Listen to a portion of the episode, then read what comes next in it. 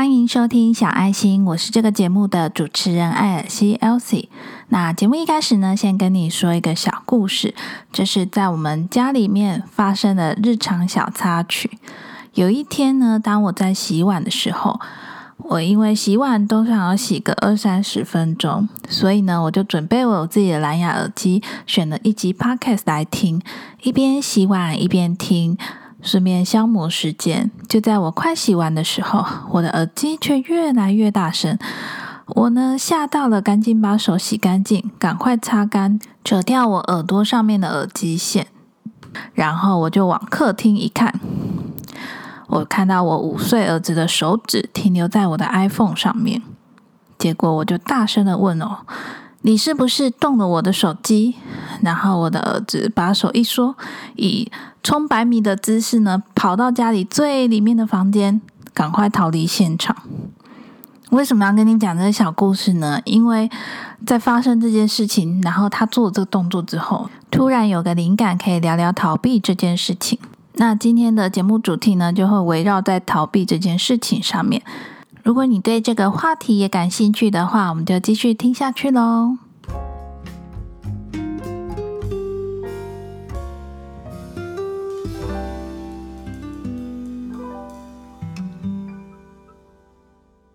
透过节目一开始，我儿子逃避了这件事情。虽然当下我是傻眼加生气，但是我也想到说，不只是小孩啊，其实我们大人也是。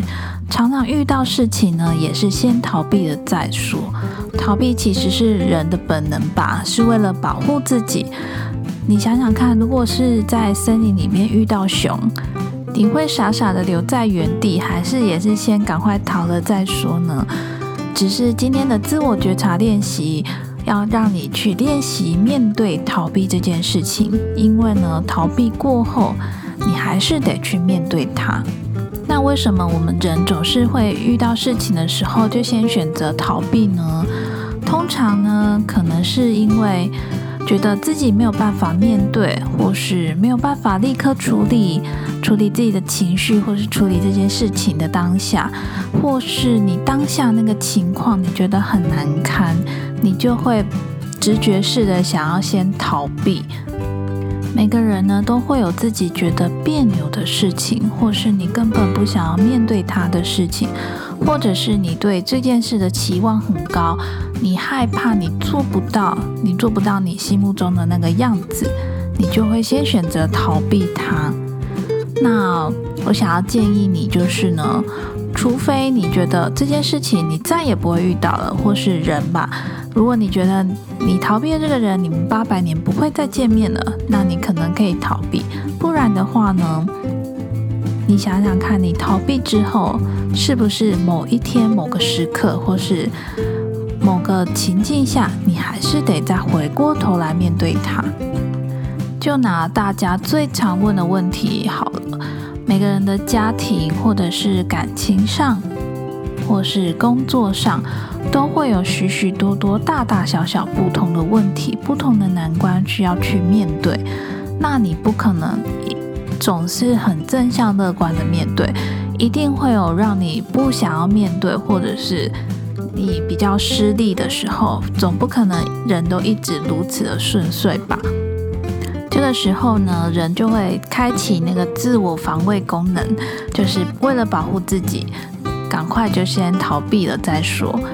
那我呢，想要跟你分享一个小方法，希望呢能够对你有所帮助。在面对逃避这件事情的时候，也许我们在心态上呢可以换一个方式。如果你的逃避是转身就跑，那你的心态上呢，可以先把这个转身就跑呢练习成先把你的头转过去，嗯，先转过去，先不要去看。那等到自己可以面对呢，再回过头来。这个是心态上的改变。那生活上，如果你真的遇到了这样的事情的时候，你可以诚实的说，比如说真的有一个人或是一些事情，你可以对自己说，或是你可以对那个给你压力的那个人说，你可以跟他说，再给我一些时间，或是跟他说，我现在不想谈论这些，等我准备好的时候再面对。可以吗？我这三句话呢，无论是你对自己，你对自己说，或者是你对你还没有办法面对的人事物，都可以。你可以这样子来练习看看，试试看，让自己呢去面对。你现在想逃避没有错，但是我先面对了我逃避这件事情，不代表呢我会都不处理它，而是我需要一些时间来沉淀自己的想法，沉淀自己的思考。跟心情，那接下来轻松一点，来听听看我跟我儿子之间后续的故事发展吧。后来我当然把他叫出来，跟他小以大义。不过一个五岁的小孩哪管你这些大道理？其实他还没五岁，他是快满五岁，所以他其实本质上才四岁多。四岁多的小朋友呢，心智上还没有办法很成熟啊。他只是觉得他好像做错事要被骂了，妈妈开始大声说话了，只好就预备开始大哭了起来。那因为我自己的情绪也没有办法这么快的切换，所以呢，我就跑去跟他说我要去洗澡。也是一种暂离现场的概念。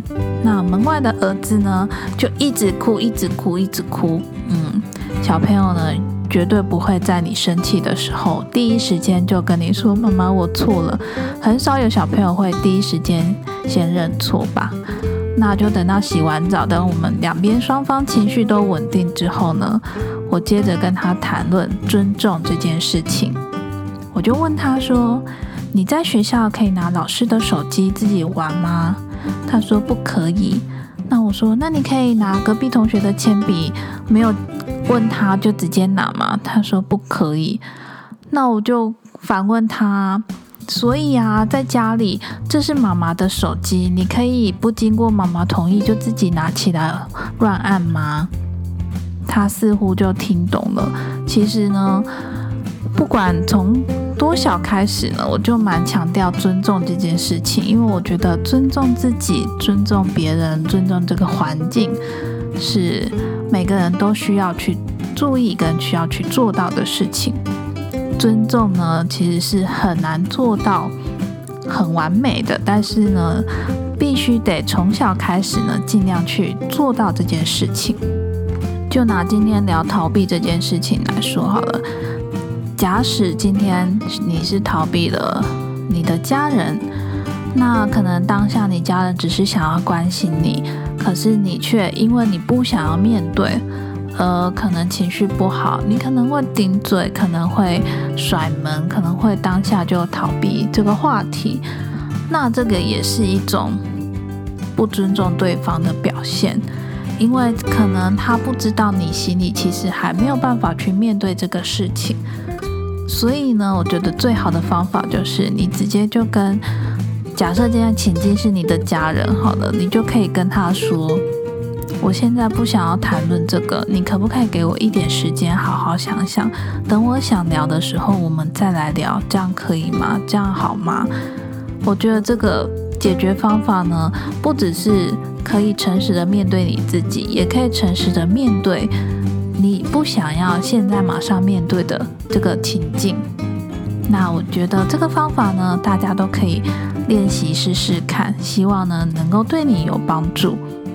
那今天的节目就到这边啦。今天的自我觉察练习呢，是在练习逃避这个话题。那小爱心呢，每个礼拜四晚上七点都会准时更新新的一集。小爱心这个频道呢，主要就是讲自我觉察练习。如果你对我的节目呢感兴趣，并且也喜欢的话，想要麻烦你订阅小爱心这个节目，并且不要吝啬的分享给你身边有需要或有感兴趣的朋友。你的订阅跟分享呢，是我持续创作的动力来源哦。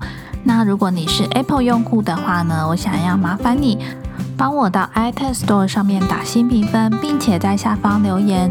你可以留你对这个节目的建议与回馈，或者是我的节目带给你的什么启发，或者是有什么回馈。